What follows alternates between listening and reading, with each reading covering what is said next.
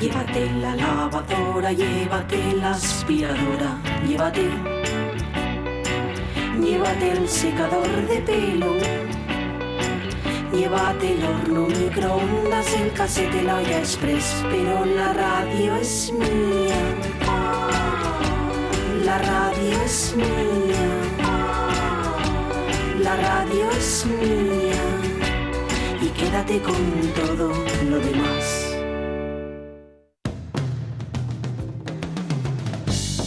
La radio es mía. Pachi Poncela.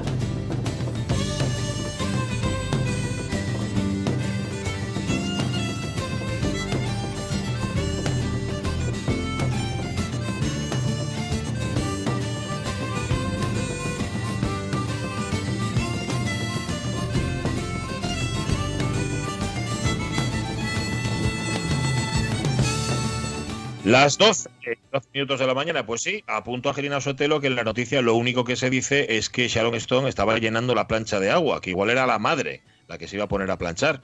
Igual le dijo a la madre, igual la, la conversación previa que, a que saltaran chispas fue, igual estaban mosqueadas, y le dijo a la madre, mira, ya que no haces nada, ya que no haces nada, por lo menos llena la plancha. Esto mm, lo, lo veo, ¿eh? lo estoy viendo. Y a lo mejor el rayo no vino de fuera, igual el rayo, ¿eh? porque esta expresión en mi casa se utilizaba mucho, igual en la vuestra, ¿no? Lo de mal rayo te parta. ¿no? Y no el rayo te parta. Y claro, luego siempre venía, en un caso como este, viene acompañado del arrepentimiento. Y dice, madre mía, ¿para qué haber citado nada? Del, del- si hubiera dicho, "Ay, que mal tranvía te atropelle. Sí, como- Al no haber tranvías, pues no te pueden atropellar. Me vais a perdonar la palabra, pero como decía un amigo mío, más las cagaleras te entre. Bueno, pues es buena esa, ¿eh? Es buena esa. Yo, yo conocí a alguien que maldecía a otras personas diciéndole que ojalá te diera una- un ataque de, de pedorrera, o sea, que, te, que, que no pudieras evitarlo y, y que, est- esta- que estuvieras donde estuviera Zaca. Y quedaras Eh, fatal, ¿no?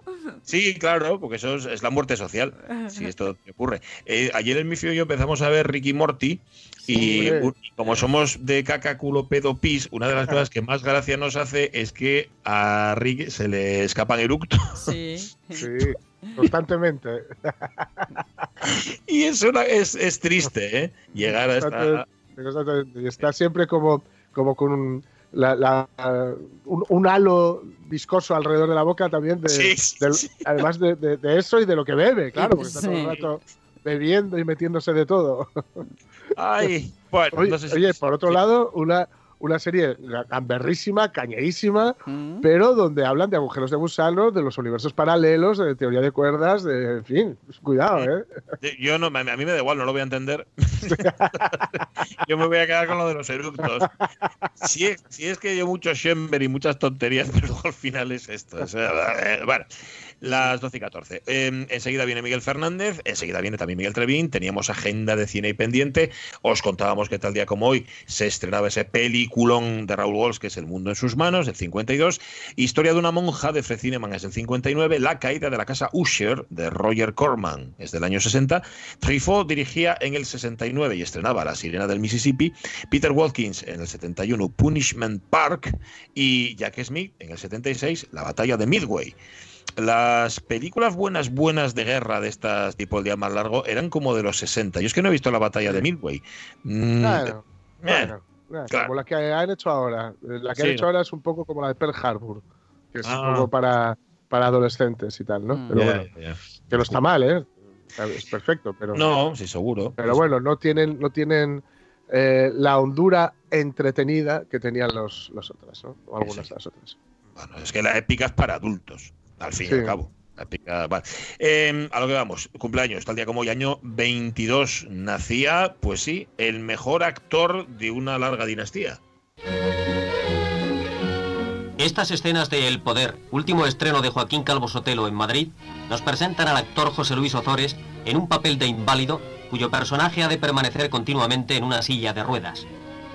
Pero no se trataba solo de una ficción escénica, porque el gran actor se ve también imposibilitado en la vida, aunque José Luis ha sabido superarlo con gran voluntad. El descanso de un cigarrillo, acompañado por su esposa entre bastidores, aplaca los nervios.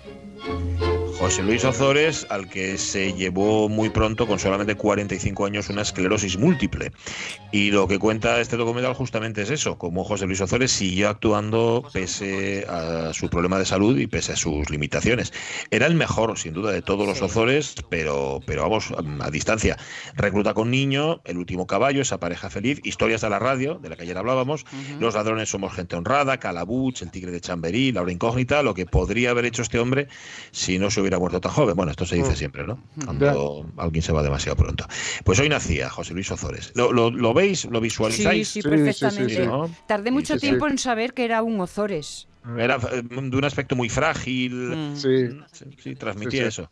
Y lo de lo que hubiera podido hacer a partir de ahí, hay que tener cuidado. ¿eh? Imaginaos que, eh, qué sé yo, que Robert De Niro muere después de, de uno de los nuestros. Claro. Claro ¿Qué claro. podría haber hecho después de eso? Bueno, Mm, pues bueno. tampoco te creas.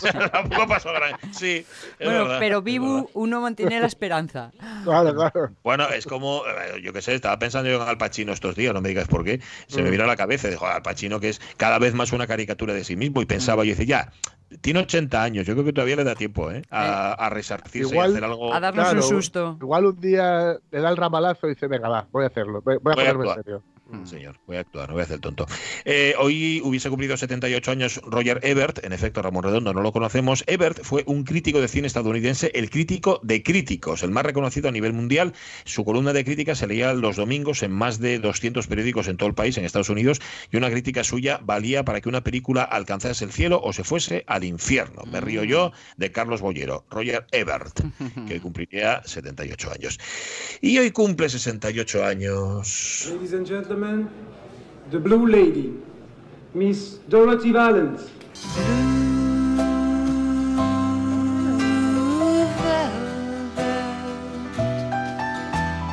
Bluer than velvet was the night. Solo os digo que hubo un tiempo en el que llevé mi carpeta forrada con fotografías de Isabela Rossellini. Mm. Tal cual. Sí. Bueno, bueno, madre mía. La Dura- hacía de Rossellini de Bergman. Sí. Sí, sí. Se parece mucho a Isabela Rossellini, eh, tirando para casa, para lo nuestro asturiano, Marta Barbón. Sí, es verdad. Tiene un sí, punto verdad. muy, Los muy ojos, similar. la mirada. Sí, Sí, y sí, esa, esa cara así eh, tirante, tersa y labio rojo. Y... Y una cosa, cuidado, eh, que ahora no se valora tanto, antes se valoraba mucho más, que son los mofletes. Esto Sí. con cariño para Marta y para Isabela Sí. Rossellini. Tienen mofletes las dos. Sí. Y luego, las dos tienen una sonrisa Mm. que no, que no es eh, la, la sonrisa dentífrica está perfecta de los dientes igualitos todos y Mm. tal, y que le da un encanto tremendo. Bueno, pero vamos a festejar a Rossellini, Sí. a Marta siempre, ¿eh? a, Marta, to- a Marta todos los días. En, eh, debutó junto a Benigni eh, en El Ojo del Papa, la película que triunfó para el público, la quinta más vista ese año, aunque fue retirada judicialmente tras solo cinco días de proyección, en El Ojo del Papa. Vamos. Pero seguramente por algo sería. Y le valió una denuncia del, del Vaticano y la excomunión de ella y de todo el elenco protagonista. Toma. Sí, señor. Eye of the Pope. The Eye of the Pope, sí, ¿Cómo- señor. Que bueno, me, me refiero- me- me imagino que se, re- que se referirá a uno de los de la cara. Uno de los ojos. Claro, claro. Yo qué sé. Ay, of the Pope. Lo que pasa No que tú lees esto y apetece verla muchísimo. Hombre, me apetece verle el ojo al Papa. Y Terciopelo Azul, que es lo que estamos escuchando de fondo. Y Corazón Sí, Salvaje, La. Muerte sienta también. Amor Inmortal, El Funeral. Sí, señor, es verdad, esa peliculona tremenda que es El Funeral. Eh, no viene una, La Fiesta del Chivo, Historia de un Crimen. No hay una, no viene aquí en la lista de Ramón Redondo una película que a mí me encanta, que es una pastelada, pero que me entusiasma y que se llama Un toque de infidelidad. Que no sé si la habéis visto, es con Ted Danson y es un cruce de parejas. Ella está casada con el tipo que luego con, con Grison, con el, Ah, con el ah. actor de Grison, ¿vale? Y eh, estaba casada con él, que era, era un chulangano de muchísimo cuidado. Y Ted Danson estaba casada con Sen, con Sen Young, Sí. eh, siempre conflictiva ella en los papeles que interpreta y creo que en su vida cotidiana también.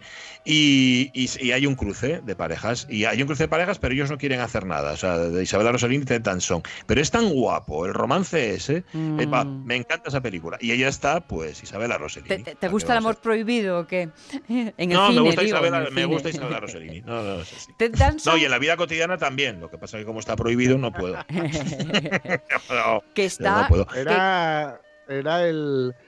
Eh, cuando Ross y, y Rachel están saliendo al principio, o medio, medio al principio, eh, en Friends, Mm. se dejan, cada uno de ellos puede elegir una persona, Ah, mm, sí. a ser posible famosa, con la que acostarse. Sí. Y Ross elige a Isabela Rossellini y entra en, en Central Perk, Hmm. en el, el café en el que están ellos siempre. Hmm. Y Isabela Rossellini está a punto, a punto de darle un cuarto de mitad de oportunidad, pero ve que hay una lista, que no está Ah, solo ella en la lista. oh, Y entonces, ay amigo, qué fallo. Pídeselo a la siguiente, ¿no? Yo solo con Isabela Rossellini. No, no, no tengo lista.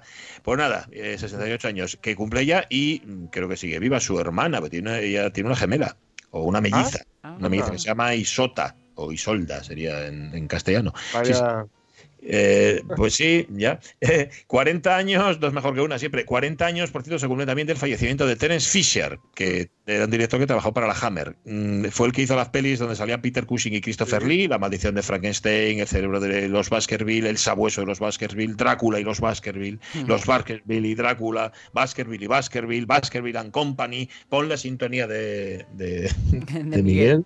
Venga.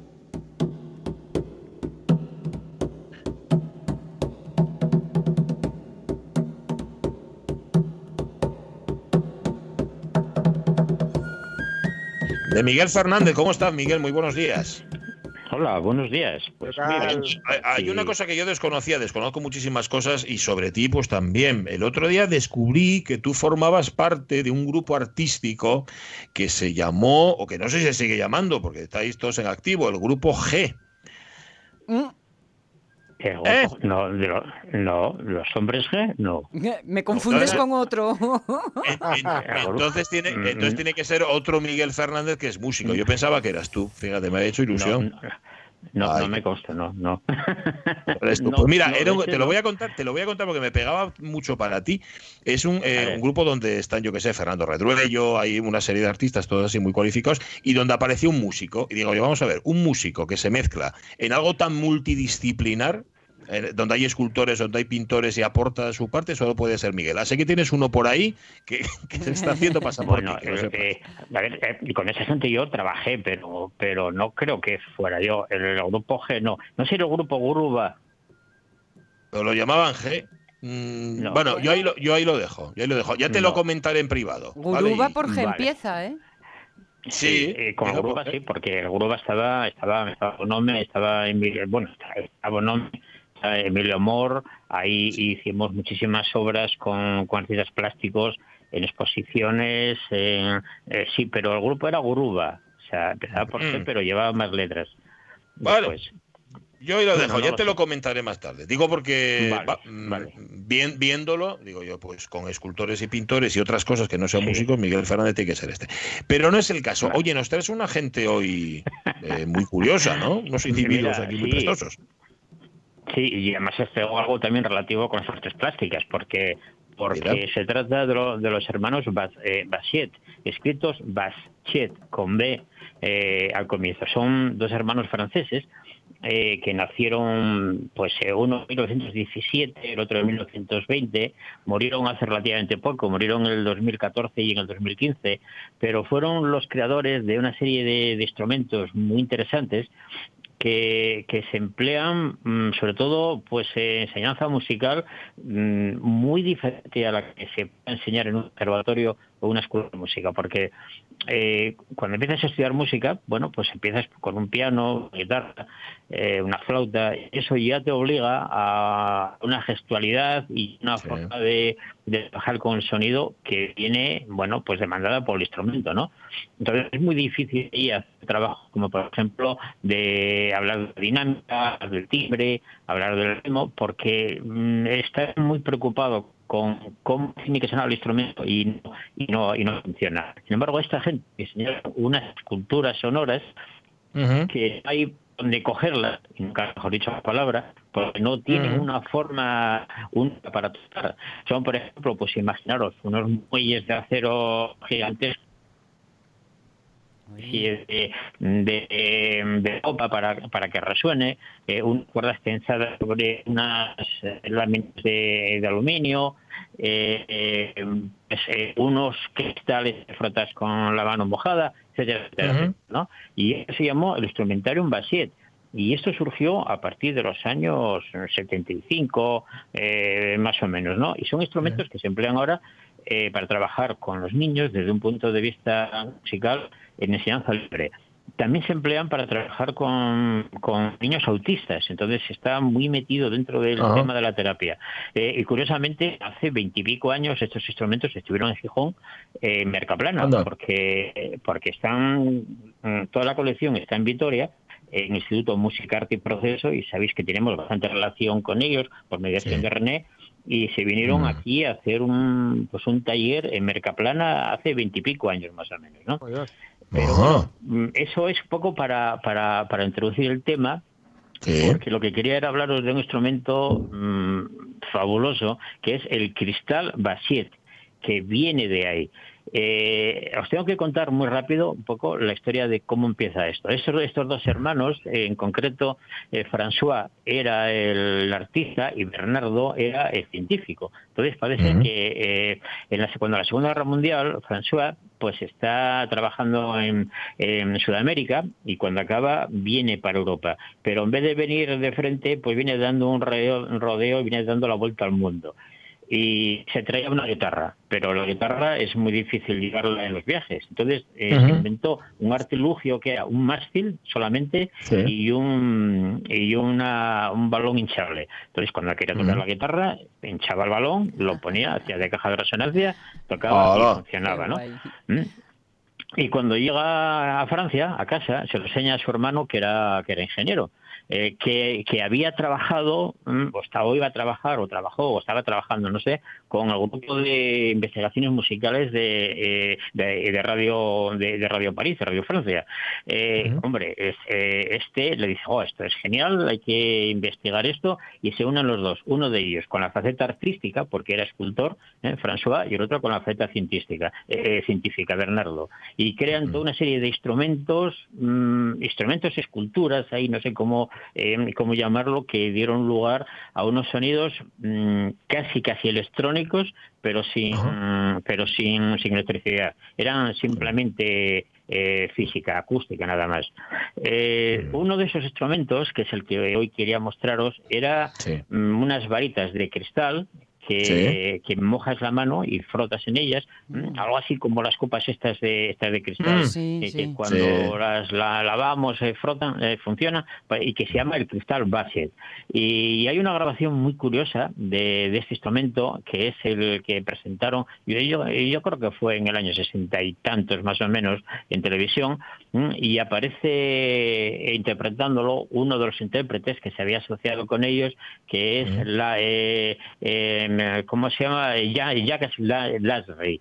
Y va a tocar una, una pieza de Bach. ¿eh? Eh, si queréis lo escuchamos un poquito para que Sí, veáis sí. cómo suena. A ver.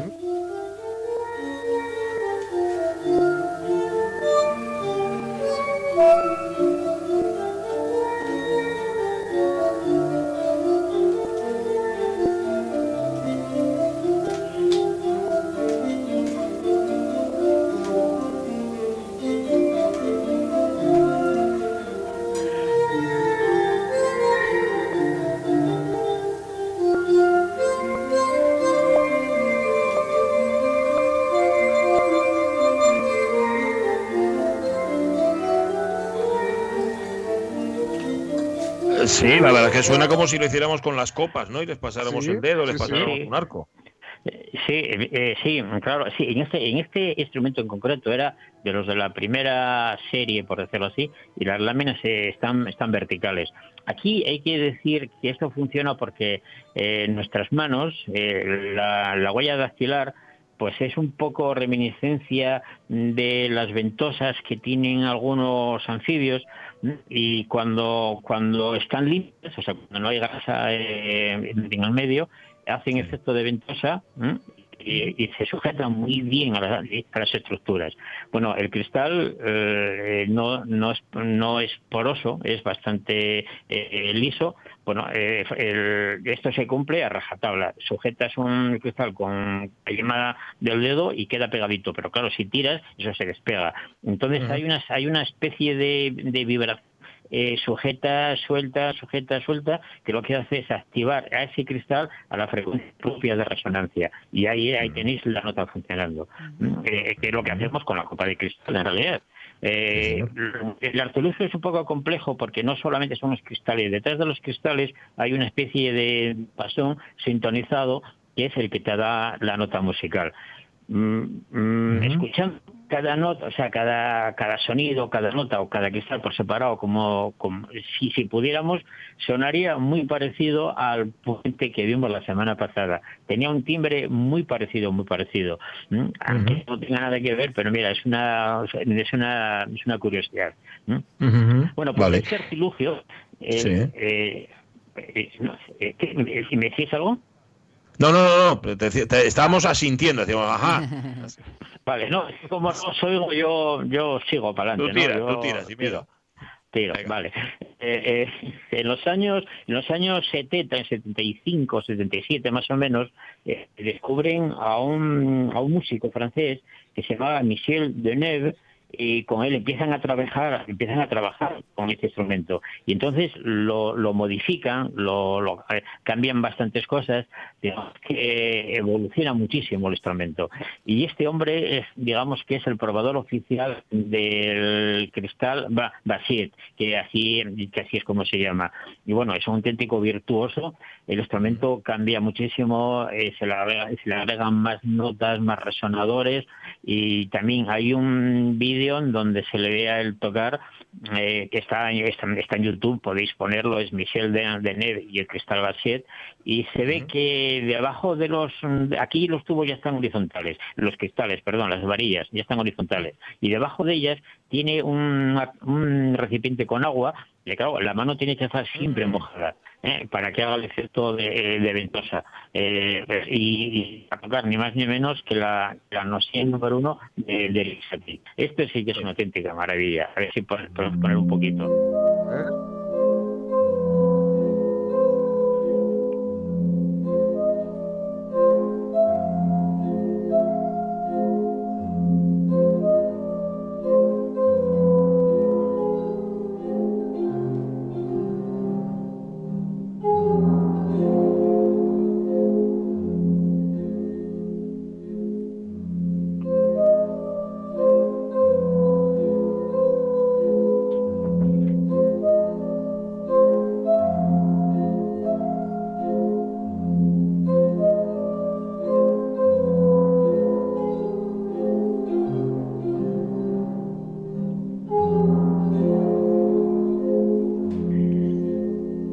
Precioso cómo la, la, vibración con la que mantiene la nota, ¿no? Es muy, muy expresiva. Sí, porque mira que, esto de esa tía está con eh, bubucelas, eh, pero esto es una maravilla, vamos. Sí, eh, es fabuloso. Y luego además tiene unos resonadores mm, muy grandes, son unas placas en forma pues casi como de, como de campana o cono, ¿no? que claro, una vez que los activas no pueden parar y ahí está el efecto de reverberación que tiene, ah, porque no hay reverberación en absoluto. Eso es, es, un tema que se que se que se utilizó eh, a principio de las ondas Martenot en los años los años eh, cincuenta y pico más o menos como no había tampoco eh, reverberaciones ni, nada de eso se colocaban unas cuerdas delante de los altavoz afinadas a la, a la nota que a la, a la, a la tonalidad que ibas a tocar y quedaban vibrando por simpatía y quedaba también así como un halo misterioso sonoro detrás. Aquí se consigue simplemente porque los resonadores son muy grandes, son enormes. Claro, este instrumento ya es, una evolución tremenda, tremenda de, del primero, ¿no? Y es enorme, tiene un montón de octavas y una serie de disipadores impresionantes, impresionantes. Y- Oye, lo que y estamos escuchando, acabar, Miguel, son siempre esto, claro, versiones. Son siempre versiones para este instrumento. No hay un repertorio propio. Nadie ha compuesto para el cristal sí, Bachet. Sí, sí, sí, sí, sí, sí. Eh, eh, eh, por ejemplo, lo que os pongo ahora, que sería el tercer corte, eh, de un multiinstrumentista que se llama Loop Barrow, eh, escrito Loop Barrow, acabado en que este hombre eh, toca instrumentos extraños, instrumentos raros. Y claro, Mm. uno de los que tiene dentro de su eh, maleta es el, es el Crystal Basset. Uno pequeñito, no es tan grande como, como este que escuchamos ahora, ¿no? Y, y esto es, es la evolución, digamos, estética de ese instrumento que, bueno, al principio eh, lo que hemos escuchado son piezas musicales, mm, digamos que clásicas, pero hay que decir una cosa, que los hermanos Basset no querían tocar eso. Eh, eh, ojo, Ah. querían hacer una música, mm, como decía el profesor Mendensat, mm, angustiosa, mm, eh, Mm. disonante, o sea, rompedora, ¿no? porque estamos hablando de los años 50, los años 60. ¿m? Pero este, eh, digamos que por el medio eh, se derivó hacia ese tipo de música más, más elegante, más, más bien sonante, bueno, pues para, para que fuera el instrumento, digamos que más acogido o más admitido. Pero hace muy poquito, Lupo Barro cambia totalmente la tortilla y vuelve otra vez a sonar como al principio. Entonces, esto es para que escuchéis un poquito lo que están haciendo ahora con este, con este artilugio. Bueno, hay que decir que en este corte que os mando ahora hay más instrumentos. ¿eh? También aparece un dulcimer, hay un serafín, que es un instrumento italiano también de cristal que, que bueno, que, que no, no podemos hablar, digamos, ahora de él, pero lo que oís de fondo va a ser el, el que, el que está al base. El. Vale, va. Eh.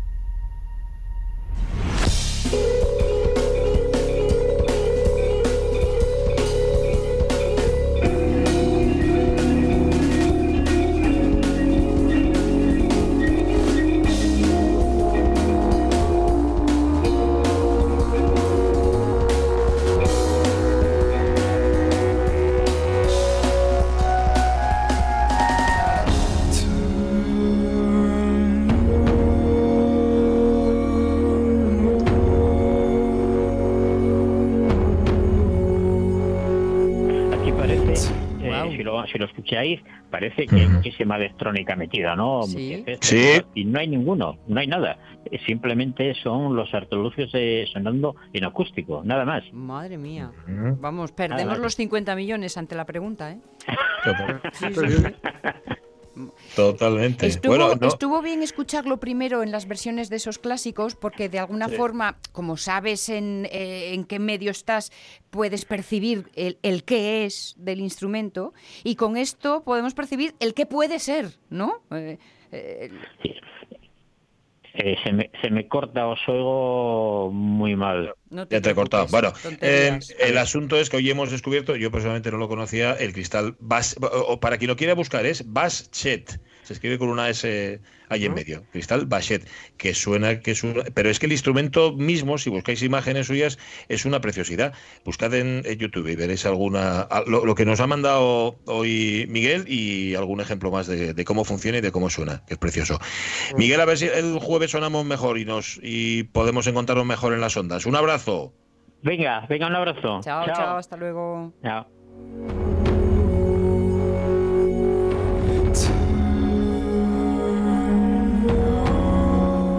Invento de François Bachet, que se moría hace pues como seis años, en el año 2014, y que tiene de verdad un- es una, una, una sugerencia, una cantidad de sugerencias ¿no? de, Mm. de- Sí, de sonido. caer, que vamos. Totalmente. Un caer, ¿verdad? Sí, señor. Sí, sí, sí. Buena, eh, Cristal Bachet. Una menos 20. Miguel Trevín. Ya está. Es también el cristal con que se mira. Es decir, hay cristales para ver la vida. Está el de Bachet, está el de Miguel Fernández, está el de Miguel Trevín. Trevín, ¿qué tal? Muy buenos días. Aquí estamos, aquí estamos, aquí está el optimismo. Sí, sí, sí, la verdad que sí. Yo, tío, más optimista que tú no lo conozco. Además, optimista sin, sin, sin razón ninguna. Ninguna, ninguna, cero. Nada, cero razones todo, todo. Y re- serlo, y pero- repartiendo. pero por eso, por eso es estupendo, ¿oíste? Claro, mucho mejor así. Claro, Sí, sí. claro. Bueno, que tenemos mucho, ser- que tenemos mucho que contar y luego es, se nos eso. acaba el tiempo. Bueno, tenemos mucho Luego que contar y deja- mucho que escuchar también, ¿eh, Miguel? Dejemos, dejamos la filosofía para luego. Correcto, correcto. Eso es. Muy bien. Venga. A ver. Arranca. Venga, música, una, que de música, tira. que suene el Venga, rock and venga. roll. Una de música que además volvemos a los himnos. ¿eh? Volvemos otra vez a los himnos.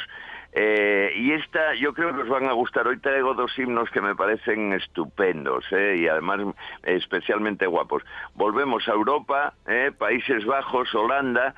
Volvemos, yo creo que, a ver qué decís vosotros, a mí me parece noventera, una canción así de los 90, un- quizá un poco popera, ¿eh? volvemos al- al- a, una versión cantada, eh, Davina, Mitchell y, y, y Snell y varios artistas nacionales, ya sabéis, varios que se juntaron y tal para hacer, para hacer el himno, eh, hicieron una versión de guitarra muy guapa también y, y, y bueno, en re- en- realmente eh, a mí me parece, es además tiene una cosa muy curiosa, Eh, fue el número uno más corto de la lista de éxitos holandesa. Además, acordaros, de éxitos eh, justo, justo cuando todo este follón, cuando, justo cuando la cuarentena. Se llaman, se llama, eh, a ver si lo pronuncio bien, Venga, inténtalo. Mensen. ¿eh? Sivitin Miljoen Mensen. Es decir, 17 millones de personas, que es la población total de los Países Bajos. ¿eh? Va a ver cómo suena, sue- a ver cómo suena. Eso es, y así suena. ¿eh?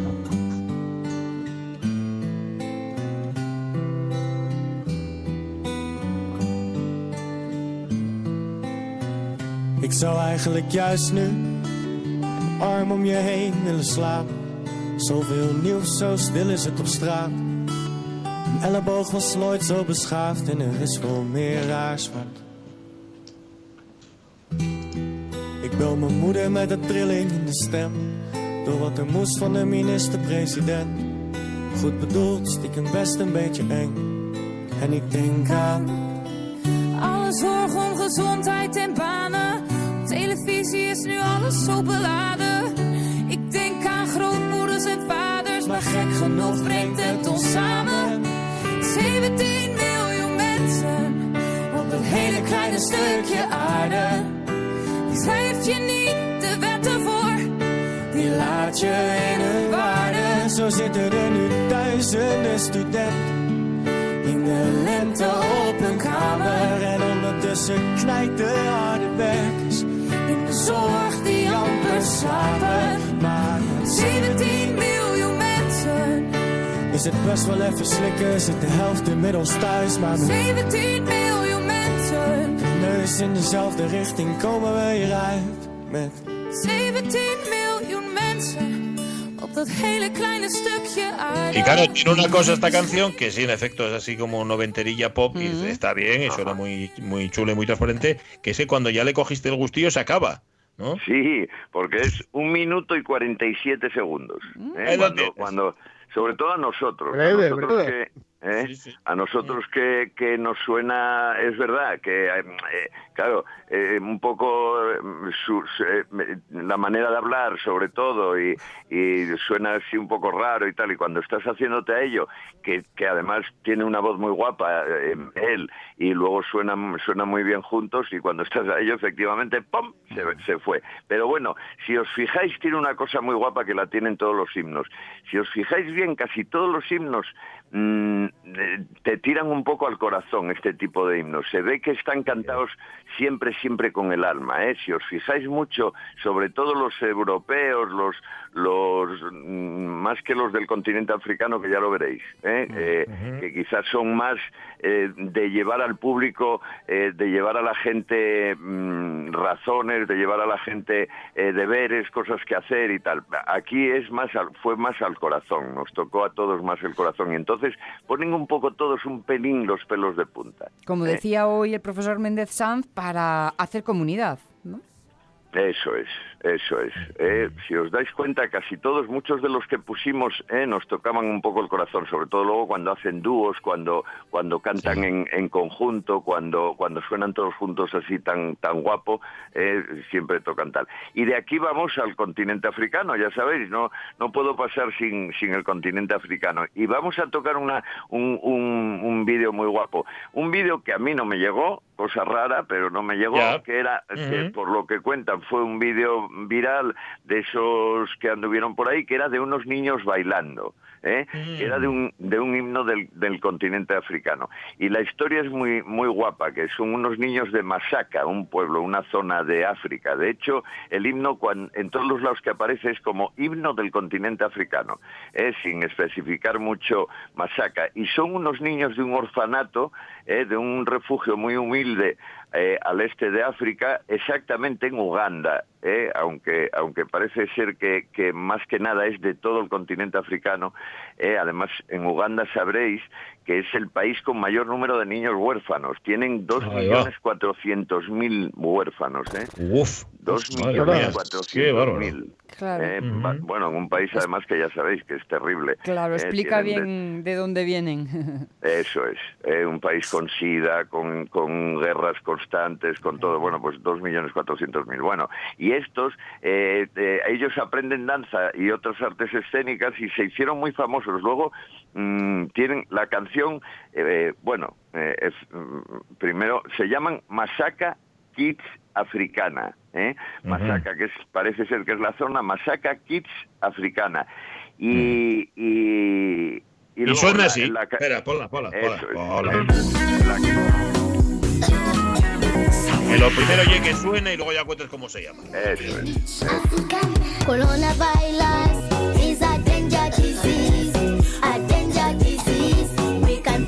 it and win. Coronavirus is a danger disease, a danger disease. We can fight it and win. Wash your hands every time. Don't ever shake hands. Stay away from mammals. They can cause infection. Stop again. We can chase it away.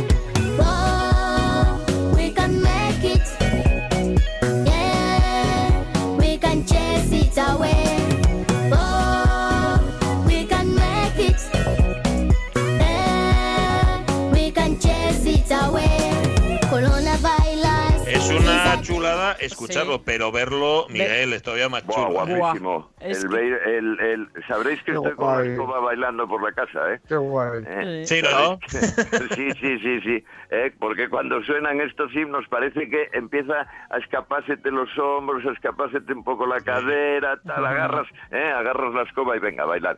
Sí, muy guapo. Dancing Let's Fight COVID-19. ¿Eh? Dancing Let's Fight COVID-19 y eh, son estupendos. Eh, em, es de los himnos que ya os conté, que utilizan para llegar a todos los mundos, a todos los sitios. ¿eh? Dice lavar las manos con agua limpia, evitar lugares abarrotados y dejar de, de estrechar, dejar de eh, abrazos, besos y sobre todo mm, mucha, mucha agua limpia, ¿eh? dicen constantemente, porque ya sabéis que en África tienen un problema también con el agua que nos viene a nosotros Horrible, también, ¿eh? pero bueno, ¿eh? que tienen mucho problema con el agua y vitamina C. ¿eh? Luego, ellos tienen, es una canción de ánimo, es otra de las grandes cosas de ánimo. Dicen, bailamos por la risa, ¿eh? lo dicen ellos ¿eh? en, en, en el, en el vídeo. Bailamos por la risa, bailamos por las lágrimas, bailamos por la locura, bailamos por los miedos, por las esperanzas, por los gritos. Somos los bailarines, creamos los sueños. ¿eh? Qué Es-. Es, una, es una canción de ánimo a tope. Un poco de ánimo, ¿eh? si me dejáis dar un salto así un poco como al vacío.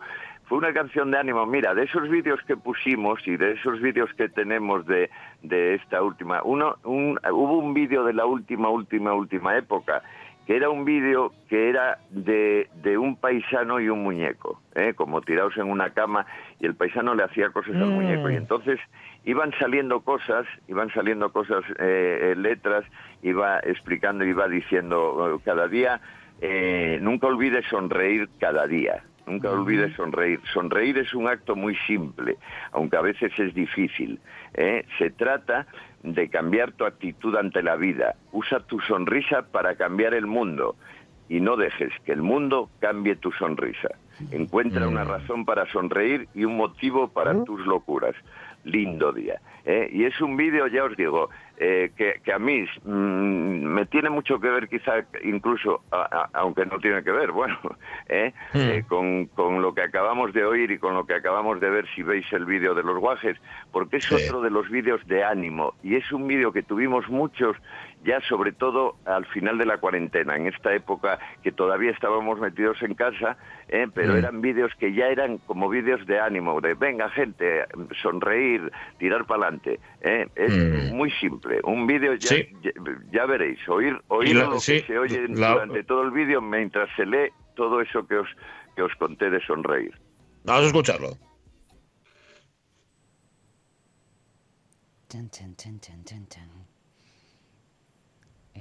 Uy, ¿cómo que empieza así, de suave? No, me no, si tenéis que sonar las risas. Ahí ahora mismo. ¿Qué pasa?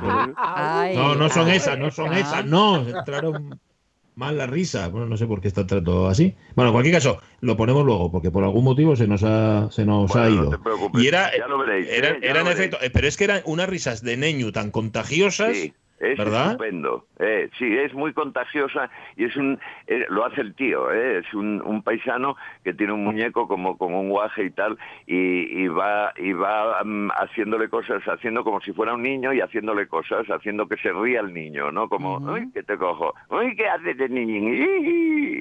Ya lo veréis. Es estupendo. Y mientras va saliendo, van saliendo eh, todas las frases y va saliendo toda esa filosofía que decíamos antes. Mira, mira, que lo tenemos, lo tenemos, de- Miguel. Atención que es contagioso, ¿eh? Va. Venga.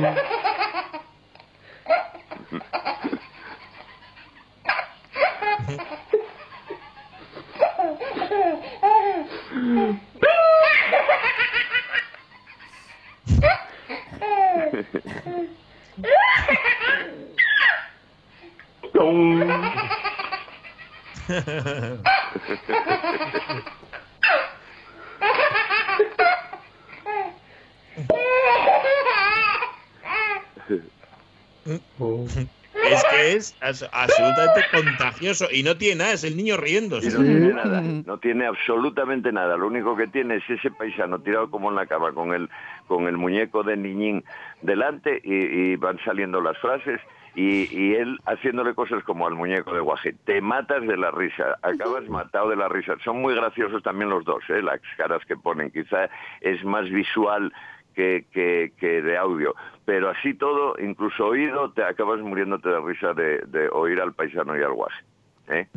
Pues sí, no, la Bueno, verdad es que, Nenos, la verdad es que da pues- gusto. Y además, fíjate, en contraste con cómo empezamos hoy el programa, hablando de la, de la muerte de Manolo Llanos, y con la pérdida tremenda que, que tú lo conociste además mucho Ajá. y que es de esta, de esta última semana también, de, de Pepe Sí. Ferreiro, ¿verdad, Miguel? De Pepe el Ferreiro, sí, de Naveiras, sí, señor. Eh, mm, bueno, ya sabéis que Pepe el Ferreiro es un paisanín, es un paisano, un ferreiro. ¿Eh? Se llama Pepe el Ferreiro, era porque era ferreiro. Efectivamente, él trabajaba el hierro eh, y era un herrero de forja, ¿eh? un herrero de forja. Mm, mm, un paisano de esos que sale uno de cada X años en, en los concejos de Asturias o en los concejos de España, me imagino, en el medio rural por ahí, y es un paisano que, que enseguida entiende la fuerza que tiene la zona, ¿eh? porque él es de Grandas de Salime y, y sobre todo controla muy bien la zona de los Oscos, zona de Grandas de Salime, Pesoz y Llano, toda esa zona, ¿eh? que es una, una de las zonas más antiguas nuestras, lo queramos o no, y empieza a recoger cos- cosas de, de- de la zona. La gente empieza a hacerse con la imagen de él, él es muy coñero, es un tío que además habla muy bien, eh, de joven sobre todo era muy gracioso y muy simpático y tal, y entonces la gente empieza eh, a dar cosas, la mayoría dadas, eh, la mayoría sobre todo de los oscos dadas, hay algunas o muchas compradas, y empieza a ser primero un pequeño museo, que empieza cada vez a hacerse más grande, más grande, más grande y acaba siendo, por lo que leí en varias ocasiones, el, mu- el mejor museo etnográfico de Europa. ¿eh? Dicen, dicen. Yo eh, tuve en, el negocio mío, mm, tuve durante unos años, tenía um, fines de semana de actividades culturales y tal, y una de ellas era ir a visitar el, el museo y al final iba tanto que al final era yo el que lo el que lo enseñaba. Y os aseguro que yo encontré muchísimas veces allí gente, estudiantes de, de, de Inglaterra, de Alemania, incluso de Japón, eh, gente que, que, que iba allí a quedarse y estaba tres o cuatro días viendo el, el museo, porque ya os digo, eh, fue, la verdad es que fue espectacular, ¿no? Espectacular. Fue una pena que en la última época de Pepe fuera un poco así, de aquella manera, fea, porque Ya. se enfrentó un poco al, se enfrentó al, al al alcalde, el alcalde tampoco supo muy bien, en aquel momento no supo lidiar porque le quedaba un año, un año y pico para jubilarse.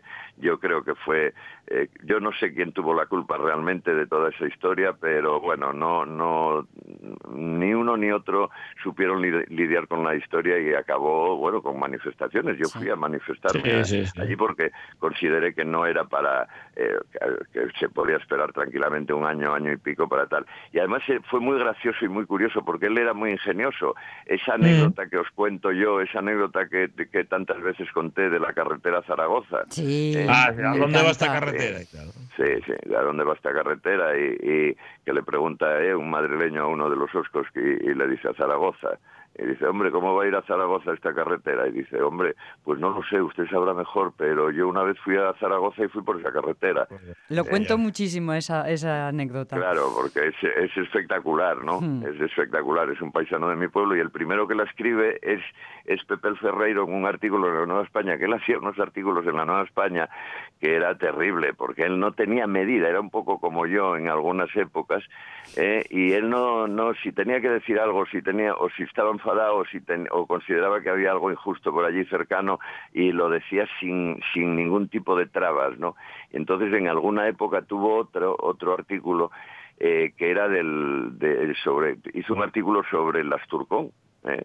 Hizo un artículo muy guapo, además, un artículo pequeñín, pero muy guapo, explicando que el Asturcón, a cómo había sido el, el caballo de los Astures al principio, un caballo de guerra y tal, y cómo luego quedó, al ser un caballo que se movía muy bien por las montañas, cómo quedó luego como, como eh, caballo de los bandidos asturianos, ¿no? Que, que escapaban, atracaban y luego escapaban por las montañas. Y entonces coincidió justo cuando, cuando la caja de ahorros, que de aquella era la caja, ¿eh? Mm, eh, había cambiado, ¿os acordáis? Había cambiado Sí. el símbolo y tal, y el símbolo, y había puesto efectivamente el Asturcón. El Y Asturcón. entonces Sí, él, sí, el sí. artículo acababa diciendo, bueno, con lo cual es normal que la caja de ahorros, que son unos salteadores, eh, pongan al, al, al caballo del salteador como, como simbología. ¿no? Madre del alma. Que era de Eh, Pepe. se lo- nos queda solo un minuto. ¿Se lo perdonaron, por cierto, los de la caja, No. Miguel? No, no se lo perdonaron. De hecho, cuando hubo el follón, cuando hubo el follón de si echarlo o no, había una, hubo una votación que tenía parte eh, la caja, tenía una parte de la caja y la caja votó echarlo, claro. Claro. Sí, sí, la caja se la guardó, se la guardó, sí, la guardó. Pero era así, era Pepe el Ferreiro, era puro y duro. Es una anécdota que, que define muy bien a cómo era, cómo era Pepe. Luego los ponía a caldo, claro. Luego, los, luego, luego ya tenía dos razones para ponerlos a caldo. ¿no? Tota- totalmente, totalmente. Se lo, con- se lo La- confirmaron al final. la Bueno, anterior, eso es, la anterior y, y, y esa, ¿no? ¿Eh? Un- Ya os digo, es, es, sabía muchísimo. Bueno, fue uno de los hombres que, si algún día, si algún día podéis, en, en Grandas de Salime, eh, aparte del que también fue cosa de él, el Castro de Grandas de Salime fue él el que se interesó, Fue fue, de los primeros en interesarse. eh, fue a hablar con un paisano, se hablaba de que allí había una leyenda que marcha, marchamos, Miguel. Marchamos, Miguel, que ya sé que quieres de mucho de Pepe. contamos más la semana semana que que viene, viene. anda. Venga, Un abrazo, Miguel, cuídate. Adiós, adiós. Chao.